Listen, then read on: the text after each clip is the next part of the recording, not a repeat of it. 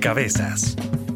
Un espacio para la construcción de opinión pública a través de la investigación, el análisis y la discusión sobre el país y el mundo.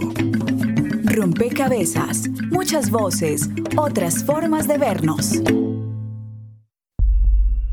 La corrupción le cuesta a Colombia cerca de 50 billones de pesos al año, casi un billón de pesos a la semana. 50 billones que usted paga a través de sus impuestos. Próximo domingo los colombianos tendrán la oportunidad de decir sí o no a bajarles el sueldo a los congresistas, entre otras propuestas. Si hay una institución desprestigiada en el país es el Congreso de la República. Todos los colombianos entendemos que nos están robando a mansalva los políticos y sus contratistas y que los congresistas nunca han querido autorreformarse y nunca se van a autorreformar. La corrupción es tan chipchombiana como la guaypanela o el atraco callejero. Y con el hashtag sin gastar 300 mil millones, el uribismo hace campaña en bloque contra el referendo contra la corrupción. Pues según ellos, lo allí propuesto se puede aprobar como leyes en el Congreso. El establecimiento patrocina la corrupción y la corrupción mantiene el establecimiento. Quienes impulsan el sí han recordado que la consulta fue necesaria porque el Congreso ha hundido ocho reformas similares. Esto se convirtió en una campaña ciudadana, esto no es una campaña de ningún político en particular ni de ningún partido político en particular. Yo voy a votar la consulta en ocho días porque todos tenemos que unir esfuerzos. Porque estamos cansados de lo mismo. Siete veces sí. 26 de agosto, voto sin lechona, no digo pasito, aunque soy gritona. Es el reggaetón, ton, ton, ton, de la corrupción, sion, sion, sion. Tengo una tagada para tu bancada, baila mi canción, sion, sion, sion. Es el reggaetón, ton, ton, ton.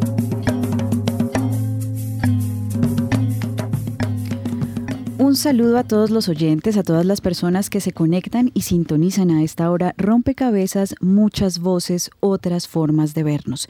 Y hoy queremos hablar de la lucha anticorrupción más allá de la consulta popular a la que nos están convocando el próximo domingo 26 de agosto. Desde la constitución de 1991, Colombia se ha preocupado y, se demuestra, digamos, en, en, la cantidad de legislación alrededor del tema por enfrentar y por reducir la corrupción pública. Eh, este fenómeno que de alguna forma no solamente eh, apela, digamos, a al contexto colombiano, sino que es un fenómeno mundial que enfrenta distintas sociedades y que se ve relacionado con la estructura socioeconómica, la cultura política, la estructura institucional y organizacional. Pues bueno, lo que queremos en este rompecabezas es de alguna forma entender cómo surgen estos fenómenos, pero también cuáles son esas estrategias de los estados para enfrentarlos. Y una de esas estrategias claramente es la consulta popular anticorrupción eh, del próximo 26 de agosto. En rompecabezas entonces queremos reconocer esos antecedentes de la lucha anticorrupción en nuestro país, analizar cada uno de los puntos de la consulta popular, esperamos eh, abordar los siete puntos y eh, pues explicar o tratar de identificar los efectos concretos de este mecanismo y revisar los posibles escenarios en caso de que gane o no gane la consulta anticorrupción. Bienvenidos entonces a este rompecabezas. Estaremos con ustedes quien les habla, Mónica Osorio Aguiar, y en las redes sociales hoy Juan Sebastián Ortiz. Un saludo, Mónica, para usted, para todos nuestros oyentes, principalmente que hasta ahora nos sintonizan en Javeriana Estéreo 91.9 FM en todas las emisoras aliadas del país. Durante esta semana les pedimos a nuestros seguidores en facebook.com barra inclinada rompecabezas radio y en Twitter arroba rompecabezas reemplazando la U por un cero que nos compartieran precisamente sus inquietudes sobre el tema de hoy. Así que en el transcurso del programa estaremos compartiendo sus preguntas para que sean resueltas por nuestros invitados y los invitamos a que participen durante esta hora con nosotros. Aprovechamos también este espacio para saludar a las emisoras aliadas que nos permiten llegar a distintos lugares del territorio nacional. Saludos a nuestras emisoras aliadas. Nos escuchan en Putumayo, Nariño, Valle del Cauca, Caldas, Chocó, Antioquia, Córdoba, Atlántico, Tolima, Los Santanderes y en Bogotá. En todo el país a través de la red de Radio Universitaria de Colombia. En Venezuela por el Instituto Radiofónico Fe y Alegría. En América Latina por la Asociación Latinoamericana de Educación Radiofónica ALER y en el mundo entero por javerianaestereo.com y SoundCloud como rompecabezas-programa-radial. Y así como son importantes quienes nos siguen en las redes sociales, son fundamentales quienes nos acompañan en la mesa de trabajo, nos ayudan a entender cada uno de los temas que proponemos en Rompecabezas. Hoy quiero dar la bienvenida a Claire Loni. Ella es directora de movilización e incidencia en Transparencia por Colombia. Y Claire, quiero dar la bienvenida al programa con una pregunta básica que quizás nos pone eh, por lo menos claro el, escenario y es qué es la corrupción y cómo se está entendiendo la corrupción en la consulta eh, popular a la que nos están convocando. Bienvenida. Muchas gracias por la invitación, Mónica, y a toda la emisora. Buenas noches. Eh, la corrupción, tal como la definimos desde Transparencia Internacional, es el abuso de poder a favor de intereses particulares y al detrimento del interés general. La corrupción es un tema amplio, no solamente corresponde al robo de dineros públicos, la corrupción toca temas de acceso a los derechos básicos, toca tema de equidad eh, social y toma también tema de organización y, organización y diseño institucional. Bien, em, está con nosotros Fernando Segura, usted es profesor de ética y transparencia en la Universidad Javeriana, es eh, eh, relacionado con el servicio público. En la consulta popular a la que nos están convocando, los siete puntos hacen referencia a situaciones de corrupción de funcionarios públicos. Em, ¿Cuáles son las causas asociadas a esos asuntos, digamos, de corrupción que se ven reflejados en las siete preguntas de la consulta? Pues bueno, primero que todo, hola Mónica y hola a todos.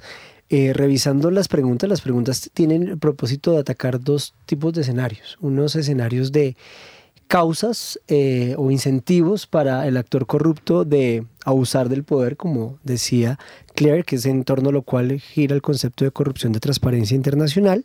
Y la otra es... Eh, darle mayor visibilidad y transparencia a ciertas acciones eh, de servidores públicos para que los ciudadanos puedan hacer mayor control sobre ellas y alertar sobre posibles hechos de corrupción que puedan sobrevenir. Entonces, como tal, eh, las, las preguntas están dirigidas a que los ciudadanos y que las normas que se deriven de la, de la consulta puedan prevenir los hechos de corrupción desde la prohibición expresa de ciertas acciones o el castigo directo o eh, para que los ciudadanos cuenten con mayores herramientas para poder hacer veeduría y control social y alertar sobre posibles hechos de corrupción. Claramente ya ahora que vayamos desarrollando cada uno de los puntos nos vamos a dar cuenta cuáles son aquellas que están apuntando directamente a prevención, cuáles son aquellas que están apuntando a transparencia y cuáles son aquellas que están apuntando ya directamente a sanción o muerte política. Bien, está con nosotros también Joaquín Vélez, él es abogado de la Universidad de los Andes, columnista de El Tiempo. Y mm, yo quisiera, em, Joaquín, que usted nos ayude a entender qué tan efectiva ha sido eh, en la historia de nuestro país la lucha anticorrupción. Es decir, este es un mecanismo que se diseña porque seguramente lo que se había diseñado no ha funcionado. Entonces, ¿qué tan efectiva ha sido esa lucha anticorrupción en nuestro país? Pues bueno, primero que todo, buenas noches a, a ti, Mónica, y a, todos los miembros de, del programa y, los oyentes. Eh, la lucha contra la corrupción en Colombia, pues creo que hasta el momento ha, fracasado y ha fracasado y eso se puede ver en los distintos índices de transparencia y, el ranking que tiene el país.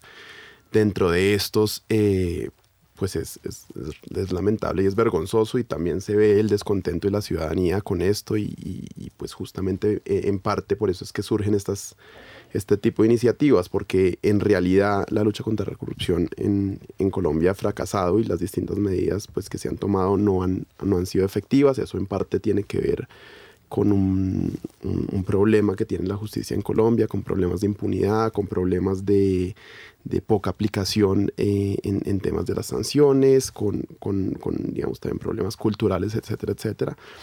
Eh, pero, pero pues esa sería como la, la, respuesta a la pregunta, digamos que no, no ha sido muy efectiva esa lucha. Bien, yo quisiera eh, sumar a este rompecabezas el trabajo de investigación que, que hace el equipo periodístico, porque justamente lo que intentamos es recoger qué ha pasado en la historia de la lucha anticorrupción en Colombia. La constitución política de 1991 le permitió a Colombia tener un nuevo marco para reducir la corrupción pública Además de contener varios artículos relacionados con la corrupción, la Carta Magna aseguró la creación de dos entes de control, la Procuraduría General de la Nación y la Contraloría General de la República, así como la creación de la Fiscalía General de la Nación, un ente acusador. El país va a quedar escandalizado cuando se conozca, y no lo haré sino después de la segunda vuelta para que no digan que estoy interviniendo en política, la dimensión de la corrupción electoral, nauseabunda. Colombia está suscrita a dos convenios internacionales en esta materia, la Convención Interamericana y la Convención de las Naciones Unidas contra la Corrupción. Un entramado de leyes también caracteriza esta lucha, las cuales incluyen normas de administración y contratación pública, medidas de transparencia y sanciones. Una de las más significativas es la Ley 1474 de 2011, que dio origen al Estatuto Anticorrupción. Esta contiene las normas orientadas a fortalecer los mecanismos de prevención, investigación y sanción de actos de corrupción, así como la efectividad del control de la gestión pública. En el gobierno de Andrés Pastrana se creó el programa presidencial de lucha contra la corrupción. Durante el gobierno de Álvaro Uribe se creó el programa para la renovación de la administración pública. En el gobierno de Juan Manuel Santos se creó la Secretaría de Transparencia y una alta consejería para el buen gobierno. Además del Estatuto Anticorrupción, durante el mandato de Santos también se expidió la ley antisoborno con el fin de investigar hechos de corrupción transnacional.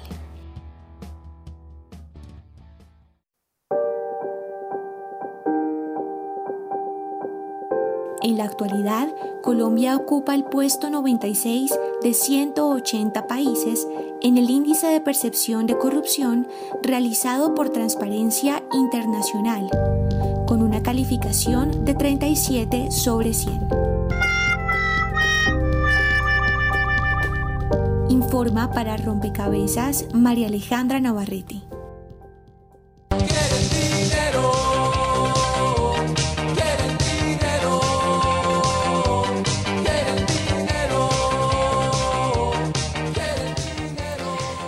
Bien, ahí está el recorrido por la normativa, por las instituciones creadas para enfrentar el fenómeno de la corrupción.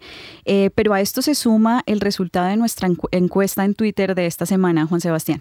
Pues precisamente, Mónica, y aprovechamos para invitarlos a ustedes, nuestros oyentes, a que sigan participando con nosotros en facebook.com para inclinar Rompecabezas Radio y en Twitter, arroba rompecabezas, reemplazando la O por un cero. Precisamente allí en Twitter hicimos, como usted lo indica, una encuesta, un sondeo durante esta semana con la siguiente pregunta. ¿La consulta numeral siete veces sí ayudará a reducir la corrupción en Colombia? El 79% de nuestros usuarios contestaron que sí y el 21% dijeron que no. Fernando, este es un mecanismo que se suma, digamos, a, este listado que hacíamos, o este, este listado que hacíamos de mecanismos también, de legislación, de instituciones, que, que haría pensar a los colombianos que este mecanismo sí va a funcionar. Como dice, digamos, el porcentaje, la mayoría dice que sí, pero ¿por qué este sí y los otros no? Muy buena pregunta. Yo creo que este mecanismo particularmente le está pegando temas sensibles y que por lo general son los que más son sonados en materia de corrupción. Por ejemplo, que los servidores públicos llegan al gobierno a enriquecerse y a no trabajar, o que eh, los eh, servidores públicos contratan a dedo a las personas para que desempeñen los diferentes contratos del Estado sin acudir a procesos de selección objetiva que adicionalmente no es tan clara la transparencia que se le da a los procesos en las convocatorias públicas o que las empresas o, personas jurídicas que eh, participan en irregularidades en, materia de ejecución de, de contratos o de corrupción no son sancionadas, son temas que por lo general se asocian a la corrupción y esto le está apuntando a temas muy particulares. Eso precisamente es lo que hace que haya un sentimiento de confianza y de seguridad porque está atacando a un problema que la gente ve como tangible y cercano. Por lo general, otras normas de corrupción, que han avanzado en estos temas de manera significativa, como lo abordan de manera general, eh, las personas no se sienten tan identificadas con que efectivamente están atacando el flagelo. Ese puede ser una de las causas por las cuales hay pensamiento positivo. Joaquín, ¿usted está de acuerdo con esto? Es, es decir, esta, este mecanismo sí efectivamente va a reducir la, la corrupción, el fenómeno de la corrupción pública? Pues ah, yo creería que algunos puntos es posible que, que puedan llegar a, reducir. Hay otros que como lo he destacado en otras oportunidades, siento que no tienen nada que ver con, con la, reacción, con la reducción de la, de la corrupción como tal en el país, como por ejemplo la pregunta número uno no, no, no me queda claro cuál es la relación entre eso, digamos, lo que se, lo que se busca probar en esa pregunta con la, con, pues digamos, con atacar o combatir la, corrupción como tal. Pues hagamos una cosa, leamos la pregunta y empecemos con el análisis pregunta a pregunta. Entonces, la pregunta número uno dice, ¿aprueba usted reducir el salario de los congresistas de 40 a 25 salarios mínimos legales mensuales vigentes, fijando un tope de 25 salarios legales mensuales vigentes como máxima remuneración mensual de los congresistas y altos funcionarios del Estado señalados en el artículo 197 de la Constitución Política? Eh, ¿usted por qué no ve eso asociado con la lucha anticorrupción?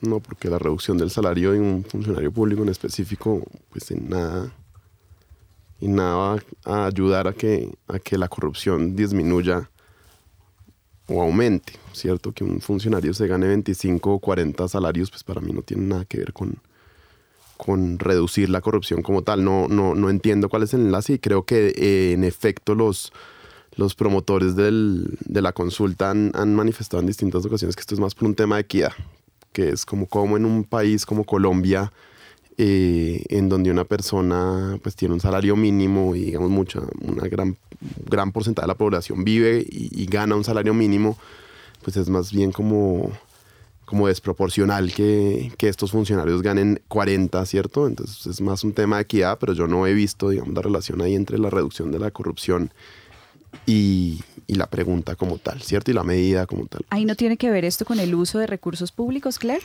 Sí, yo, yo en esta pregunta considero que si bien no es un tema directamente relacionado con la anticorrupción, es un tema de integridad pública, de austeridad pública en el uso de los recursos públicos.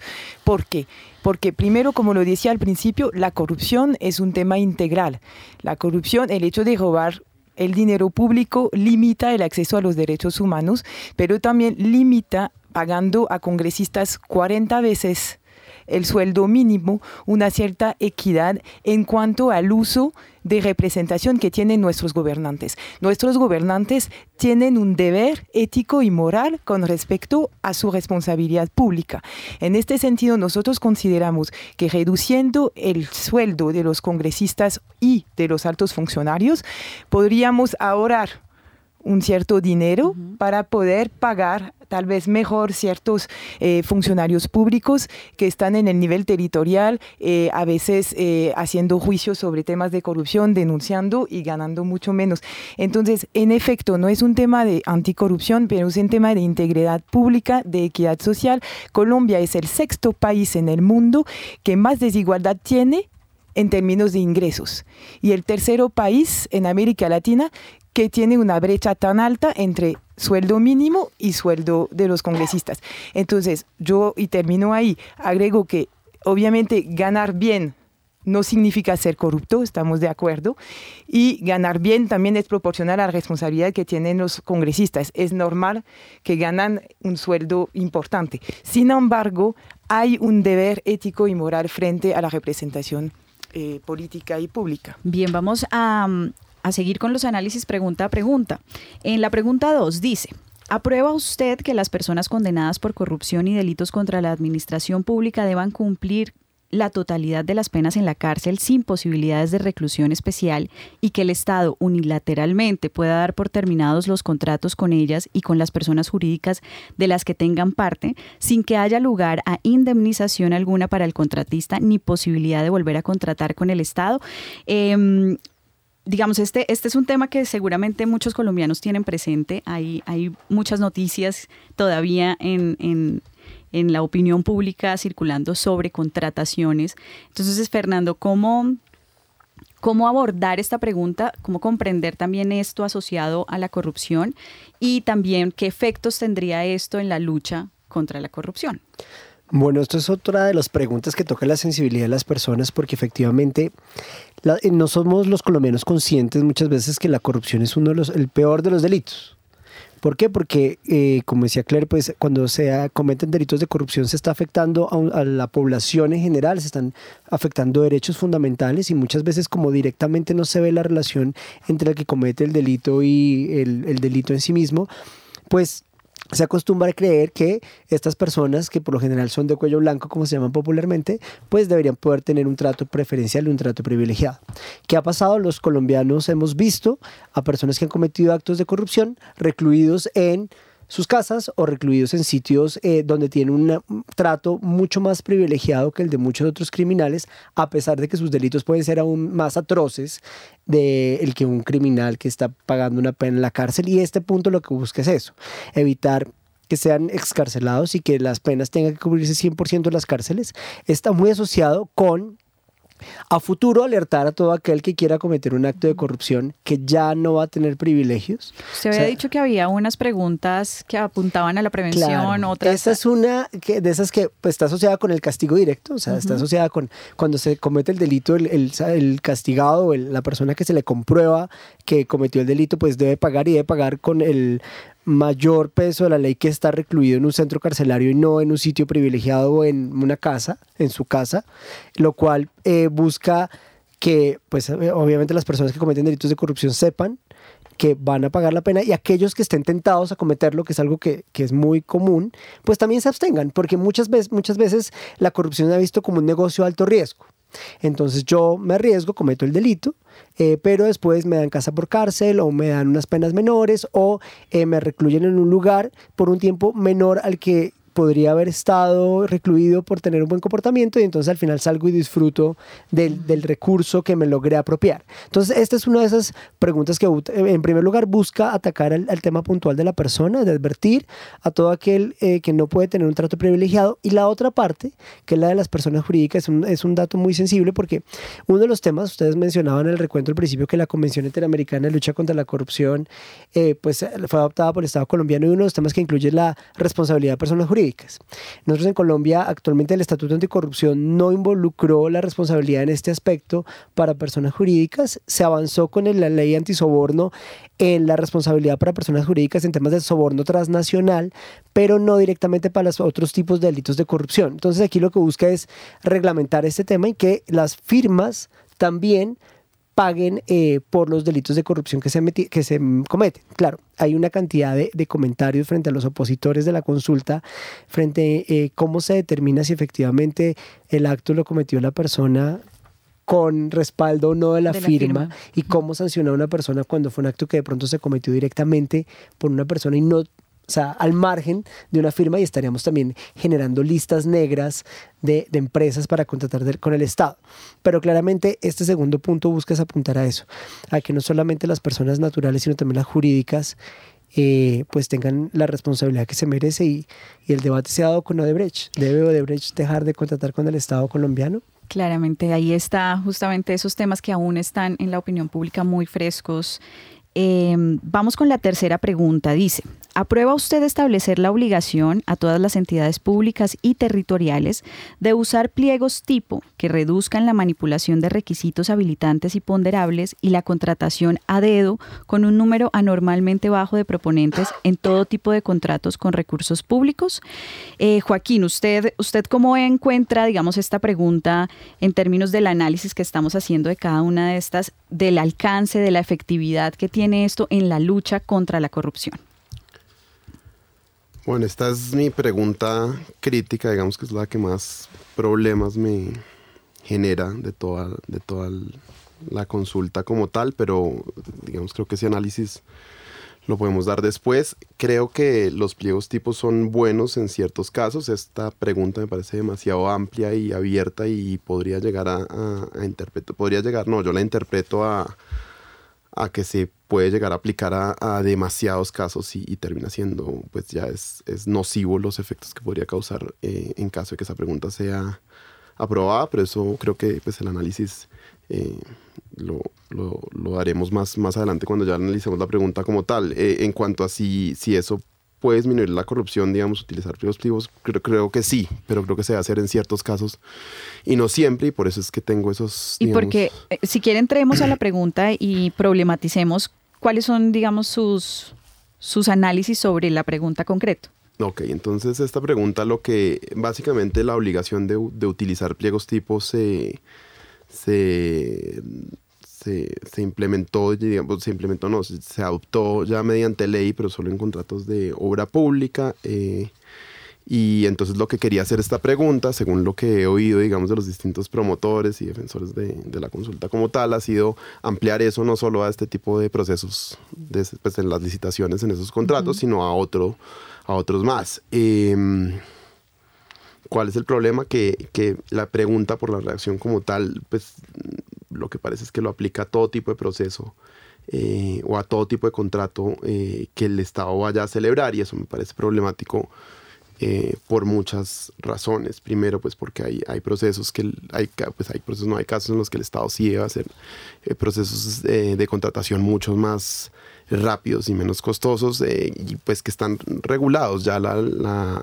la, ley 1150 determina las causales por las cuales el Estado puede hacer eh, contrataciones directas y demás, porque son casos en los que se justifica justamente eh, adoptar ese tipo de procesos. Ahora, decir que en cualquier caso que, le, que una entidad pública vaya a contratar con recursos públicos, tenga que acudir a, a, procesos con pliegos tipos, me parece que es imponer demasiados requisitos para cualquier contratación con el Estado, lo cual volvería, digamos, eso demasiado engorroso. Y por eso en ese punto que a, a mí sí me gustaría extenderlo no solo a estos contratos que, que, ya existen, sino a otros, me parece que es una buena iniciativa como tal, pero en ese punto sí me parece que es mejor la propuesta que presentó el gobierno en esta materia, que, lo, que dice que en los procesos en donde se tenga que adelantar, en los contratos, digamos, en donde se tenga que adelantar el proceso de licitación pública, que en todos esos casos se utilicen pliegos tipo, ahí me parece que es, que es valiosa la iniciativa porque ya hacen las licitaciones licitaciones públicas como tal y no se está obligando, digamos, a, a utilizar este tipo de procesos en todos los casos. Creo que, que aquí, creo que aquí vale la pena, quizás para nuestros oyentes, explicar un poco en qué consiste el uso de, de pliegos tipo y eh, un poco la contratación directa, que es lo que busca enfrentar este punto en particular.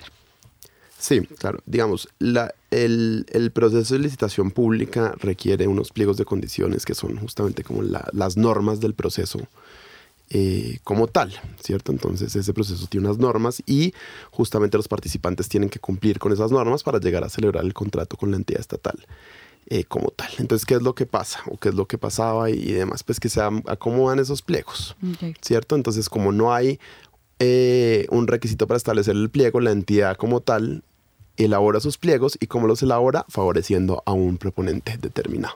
¿Para qué? Para poder escoger a dedo a ese contratista con el que quiere llegar a celebrar el contrato y ahí es que se hacen pues todos estos temas de corrupción que se justamente se escoge al, al que le está pagando uh -huh. a esa entidad como tal. Eso pues es un caso gravísimo de corrupción sin duda y obviamente qué es lo que quiere la norma justamente que el gobierno nacional expida un pliego tipo para que no se puedan amañar esos requisitos que es un pliego tipo un modelo por decirlo así cierto es un modelo que se va a utilizar en todos los procesos eh, como tal que adelante la entidad los procesos de licitación pública donde se requieran que van a levantar la entidad. Lo que pasa es que como está redactada la pregunta pues por lo menos como yo la interpreto y, y, y, lo que dice es si quieren nos podemos leer es aprueba usted establecer la obligación a todas las entidades públicas y territoriales de usar pliegos tipo que reduzcan la manipulación de requisitos habilitantes y ponderables y la contratación a dedo con un número anormalmente bajo de proponentes en todo tipo de contrato con recursos públicos. Entonces a ella se está extendiendo a todos los casos, ¿cierto? Ustedes... La obligación y eso me parece que es problemático por eso. Uno, dos, porque hay entidades públicas que están exentas de utilizar justamente esos procesos de contratación para ser competitivas con el sector privado como cuáles las sociedades de economía mixta que, que tienen una participación, eh, digamos, de, mayoritariamente privada o las empresas industriales y comerciales del Estado que están en competencia con el sector privado y que justamente para poder competir con sus, eh, pues con, con, con las empresas del sector privado, pues tienen que adoptar otro tipo de procesos. ¿Por qué? Porque esto cuesta. Claire, ¿cómo ve usted, digamos, este análisis que de alguna forma Joaquín nos ayuda a hacer problematizando la pregunta y el alcance también que tiene la pregunta? ¿Es, ¿Está sobredimensionada de pronto ese alcance de la pregunta, que es un poco lo que, lo que mm, Joaquín nos comparte? Yo, pienso que Joaquín planteó muy bien los dos puntos. Hay un tema de favorecer la competencia eh, cuando se atribuye recursos públicos. Esto sí eh, nos parece muy importante y el hecho de que haya un protocolo común ayuda a que las reglas de juego están, estén claras para todos. Porque ¿qué pasa actualmente? Los, los cuadernos pliegos, perdón, los pliegos tipos, perdón, se hacen a la medida de los intereses particulares. Y si bien existen los protocolos, porque esos existen desde hace un año o dos, lo que vemos nosotros es que la contratación se adapta a los intereses particulares según un poquito las relaciones que hay eh, eh, en, el momento de comprar un bien y un servicio del Estado. Ahora, en efecto, hay que, eh, hay que mirar que estos pliegos de condiciones a veces deberían adaptarse a los bienes y servicios que adquiere el Estado y evitar que se reduzca la celeridad del, del, digamos, del Estado, de la gestión pública, porque en efecto puede perjudicar también. Sin embargo, es un efecto simbólico porque la contratación pública es una de las más grandes causas de la corrupción en este país. Entonces, esta pregunta aborda el tema como si fuera una respuesta a una causa grande de corrupción. Y seguramente se conecta con la pregunta 4 porque la pregunta 4 hace referencia a la veeduría ciudadana y dice, ¿Aprueba usted establecer la obligación de realizar audiencias públicas para que la ciudadanía y los corporados decidan el desglose y priorización del presupuesto de inversión de la nación, los departamentos y los municipios, así como en la rendición de cuentas sobre su contratación y ejecución? Esto hace parte o esto refiere a la participación ciudadana en ese ejercicio. Fernando, ¿Cómo, ¿Cómo, usted conecta estas dos, digamos, preguntas y también, em, pues, qué tanto alcance tiene, tiene la pregunta número cuatro en la lucha anticorrupción? Bueno, se conecta con lo anterior porque ambas giran en torno a la forma en la que se, se ejecutan los recursos públicos. La, la, la, tercera está muy eh, orientada ya al proceso puntual del proceso de contratación. Esta es a la etapa previa y es cómo las entidades determinan cuál es la plata que se va a, dedicar para inversión, además porque es muy explícito. Acá hay un tema y es que efectivamente pues trae eh, a, colación el tema de hacer presupuestos de forma participativa, de involucrar a, la nación y a, las corporaciones públicas en ese proceso y eh, pues hacerlo con la decisión de la ciudadanía a través de audiencias públicas digamos, hoy día que tenemos, ya la ley 1757 había traído la, la opción para las entidades territoriales de hacer presupuestos participativos, pero tenía una opción que decía es, las autoridades podrán adelantar ejercicios de presupuestos participativos. Una palabra tan sencilla como el podrán, pues, condicionaba la norma porque lo dejaba en la discrecionalidad del actor. Este tipo de artículo lo que busca es que sea obligatorio. Sea, ya deja de ser optativo. Usted, señor alcalde, usted, señor gobernador, y ustedes, cuerpos colegiados que aprueban la ejecución presupuestal, deben hacerlo de forma participativa. Y adicionalmente dice, y a través de audiencias públicas, o sea, es decir, le está condicionando adicionalmente los escenarios a través de los cuales lo tiene que hacer y es a través de escenarios donde la población pueda participar y dialogar en el sentido que también la ley eh, de participación ciudadana trae lo que se entiende por audiencia pública. En ese sentido, pues digamos, podríamos decir que se ha venido trabajando en el país, se ha venido haciendo no con todos los presupuestos de inversión eh, y pues digamos lo trae. Hay un tema novedoso y es que lo trae para la nación y el territorio. Entonces ya aquí está obligando a que no solamente la entidad territorial, sino es las entidades del gobierno nacional que proyectan el presupuesto de inversión de todo el país. Lo cual, pues, eh, digamos ya hablando operativamente, podría ser un poco más complicado al futuro a la ejecución.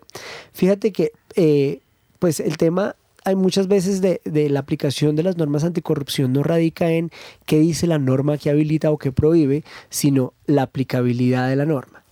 Estos son artículos desde que mi punto de vista académico puede que tenga políticamente un alcance muy importante porque está hablando del rol del ciudadano en la decisión de cómo se ejecutan los se, aprueban los recursos públicos y las partidas, pero operativamente hay que revisar qué tan fácil es su aplicación.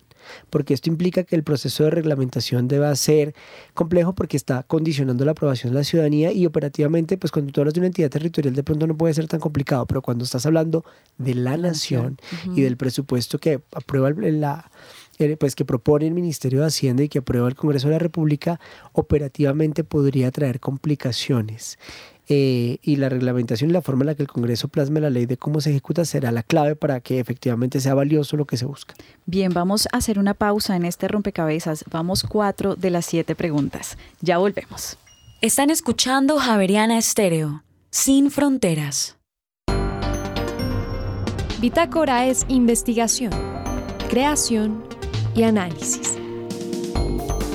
Bitácora de lunes a jueves de 8 a 9 de la noche por Javeriana Stereo.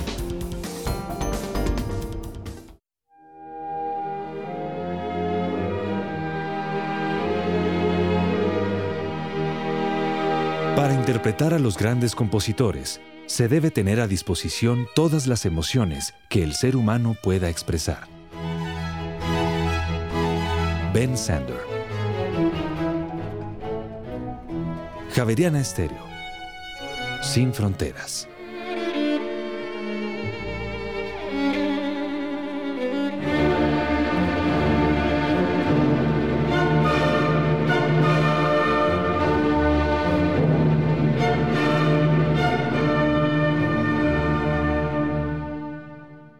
Están escuchando Javeriana Estéreo, sin fronteras.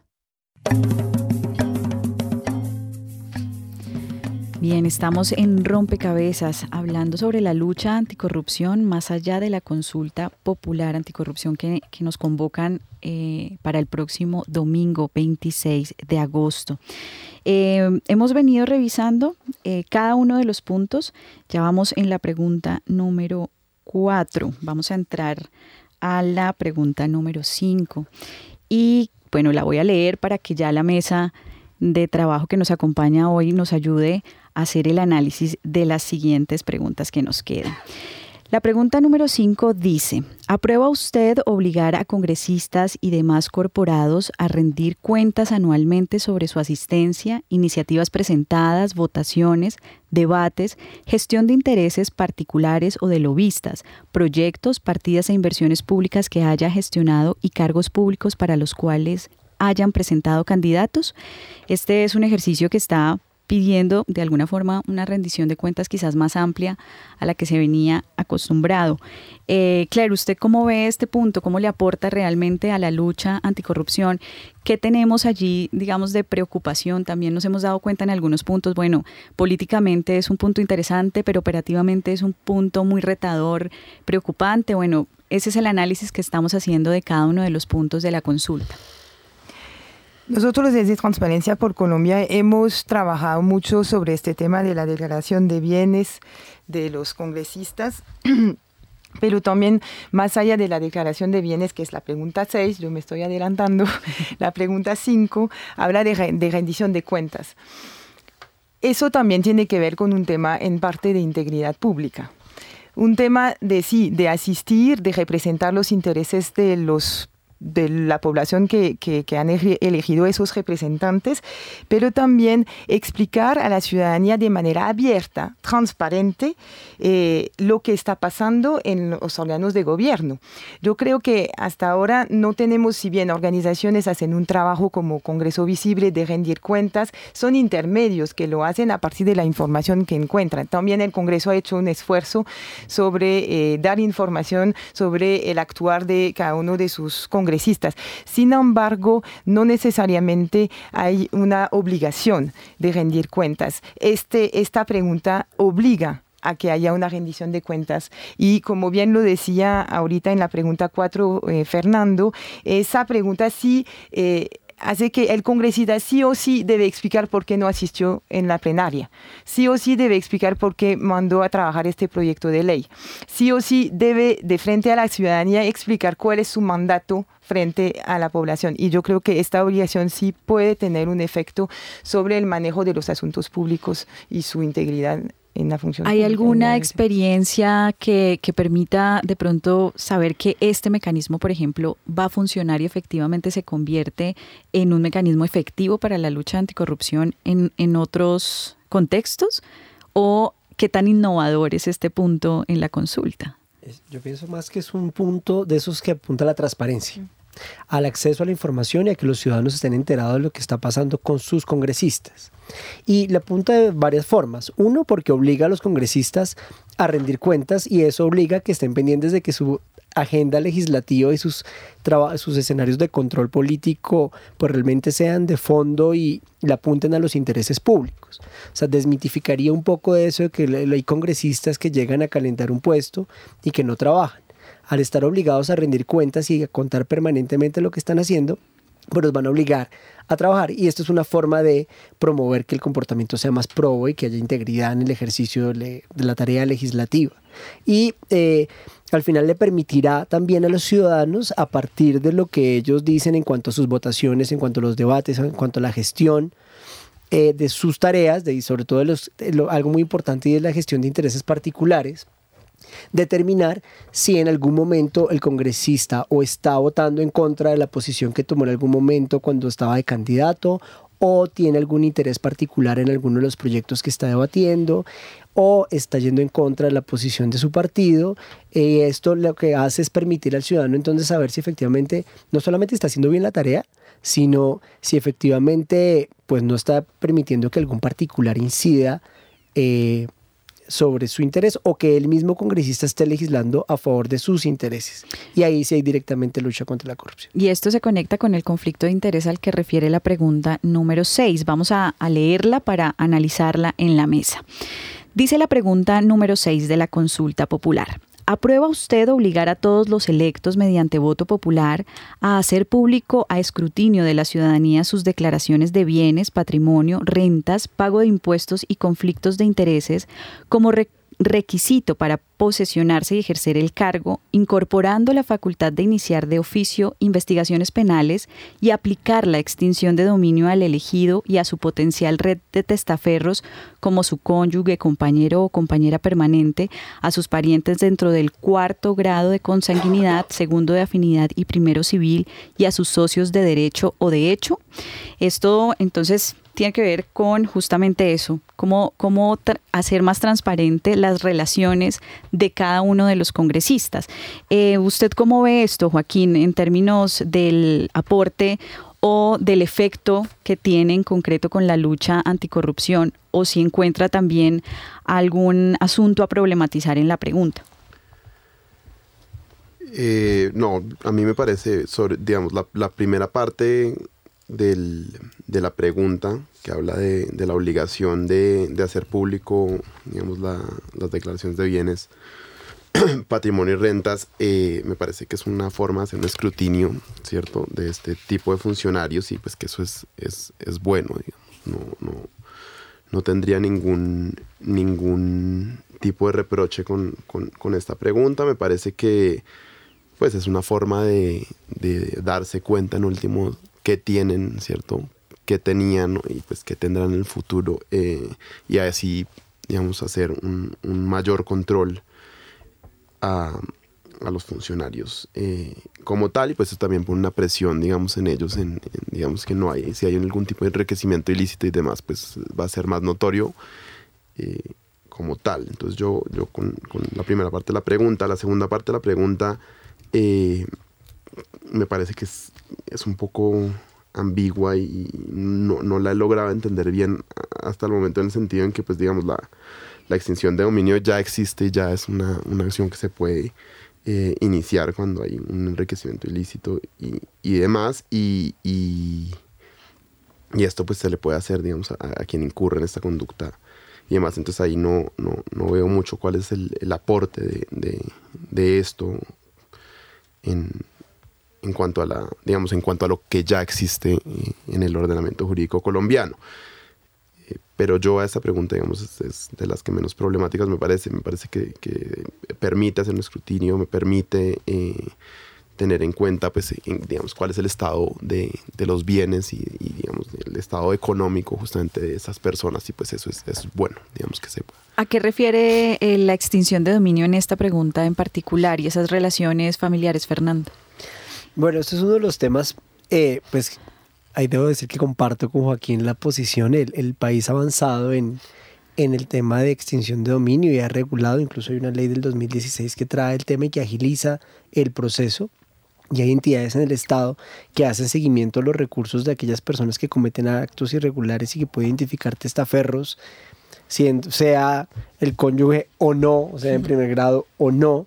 Digamos, esto lo que hace es como ratificar y dejar ese tema lo suficientemente claro para que la legislación le dé alcance a la norma previa y lo deje como mucho más claro que para el caso de personas elegidas por voto popular, pues se puede hacer de forma expresa.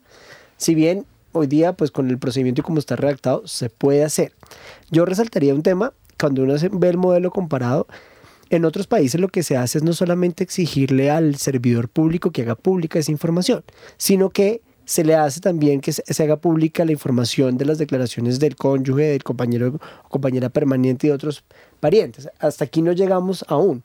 Muy seguramente más adelante saldrá porque al final esta es una medida que en primera parte es una medida de transparencia para que la persona pueda hacer escrutinio y la segunda parte ya es una medida de, investigación y de sanción.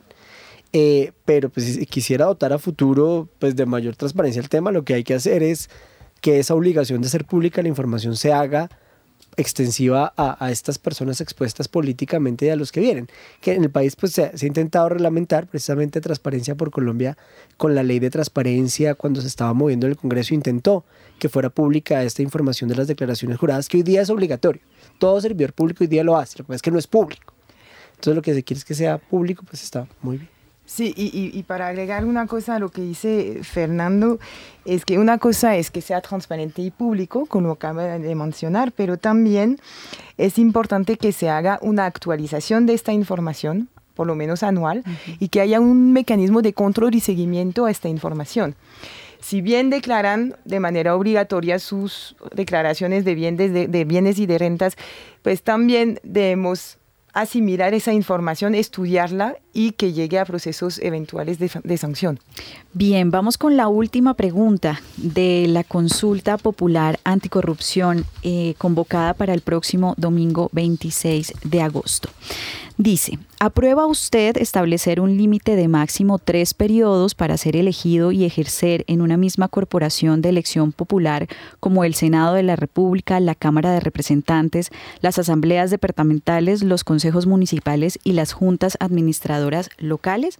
Digamos, tenemos eh, experiencias de congresistas con 48 años eh, en, su puesto, senadores con 39 años en su puesto. Bueno, esto, esto de alguna forma está respondiendo a esos perfiles o a esas historias. Em, pero cómo también esto se interpreta en términos de lucha anticorrupción, Claire. Pues como retomando la definición, la corrupción es un abuso de poder y quedarse en el poder durante más de 40 años puede sí favorecer riesgos eh, de corrupción, de manipulación del poder. Entonces, en este sentido, reducir el periodo de, gobernar nos parece... Eh, puede ser un factor limitante de riesgo. Eh, obviamente no es una medida directa anticorrupción, otra vez, es otra vez una medida de integridad, pero también dejar la posibilidad de que nuevos y otros entren al poder, lo cual a veces no es fácil en este país. Y, y también eso debe acompañarse de procesos de formación y de capacitación al interior de los partidos políticos. Los partidos políticos aquí tienen una responsabilidad enorme en mantener o no a un candidato en el poder. Muchos de los partidos políticos, lo hemos visto con la declaración de la, de la Fiscalía de la, de la Nación sobre elecciones legislativas, muchos de los candidatos ya estaban investigados y algunos han sido elegidos. Ahí hay una responsabilidad política más allá de la duración, que, que es el, sentido de esa pregunta, pero también de reflexionar sobre eh, quién estamos postulando al poder. Bien, con este llamado a los partidos voy a darle la voz a la ciudadanía que también pone su ficha en rompecabezas. El equipo de rompecabezas preguntó a algunos ciudadanos cómo le afecta la corrupción de los funcionarios públicos. Me afecta es en el sentido cuando yo voy a comprar alguna cosa, cuando yo voy a comprar algún alimento y resulta que, pues, que tengo que pagar el 19% del IVA, que es exageradamente alto, y eso afecta de alguna u otra manera a mi bolsillo por cada cosa que compre. Es un tributar de forma muy desgastante y todo para llenar vacíos fiscales.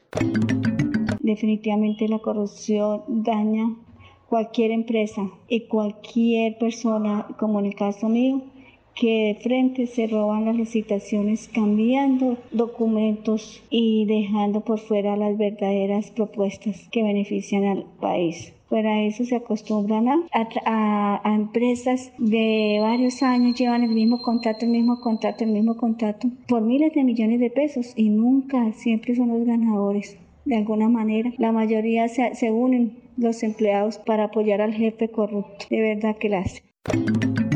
La corrupción pues también me afecta en la medida de como periodista. Ya a las, en las ruedas de prensa ya hay establecido qué medios pueden preguntar, qué medios no, para favorecer a, a los políticos que uno sabe que tienen nexos de corrupción o tienen algún nexo extraño y pues no puede posibilitar esa libertad de opinión, esa libertad de prensa. Quiero que esos mismos, si son corruptos, se vayan a la cárcel. Quiero una contratación transparente que favorezca a funcionarios públicos que hacen un buen trabajo respecto a licitaciones. Quiero un presupuesto público con participación ciudadana. A nuestros hijos, a nuestros jóvenes se les está inculcando eh, desde nuestros hogares el valor de la honestidad, de siempre eh, decir la verdad. Y resulta que a través de los medios de comunicación, especialmente noticias, redes, se está oyendo todos los días que hay corruptos en todos los medios. Entonces, obviamente nos está afectando muchísimo a nivel de familia, a nivel de educación. Obviamente que estaré allá haciendo fila para votar por la consulta anticorrupción.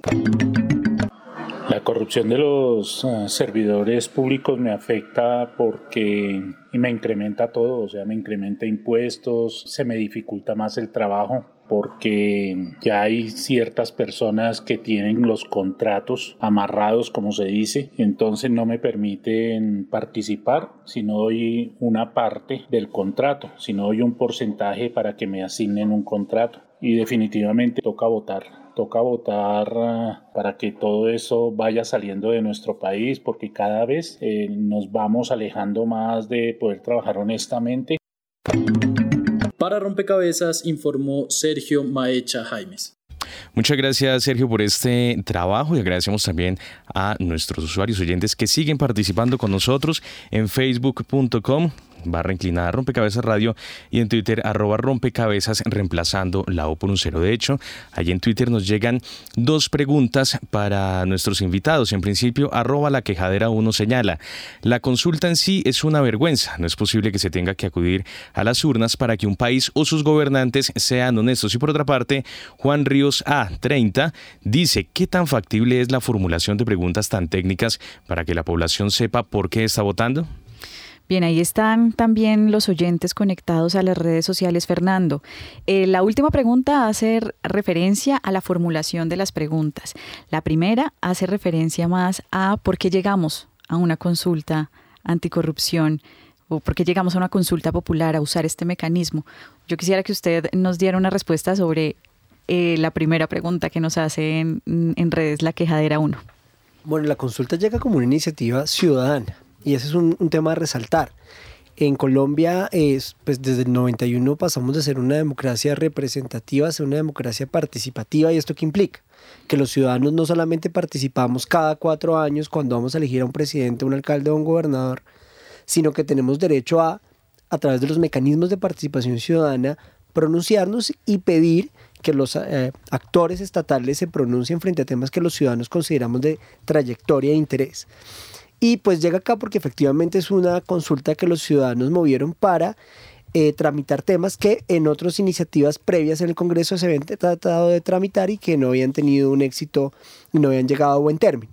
Esto que implicó que un grupo de ciudadanos decidieron organizarse para poder pedirle a el Estado que se pronuncie frente a un tema que consideran los ciudadanos que firmaron la consulta es importante que se deba discutir y votar.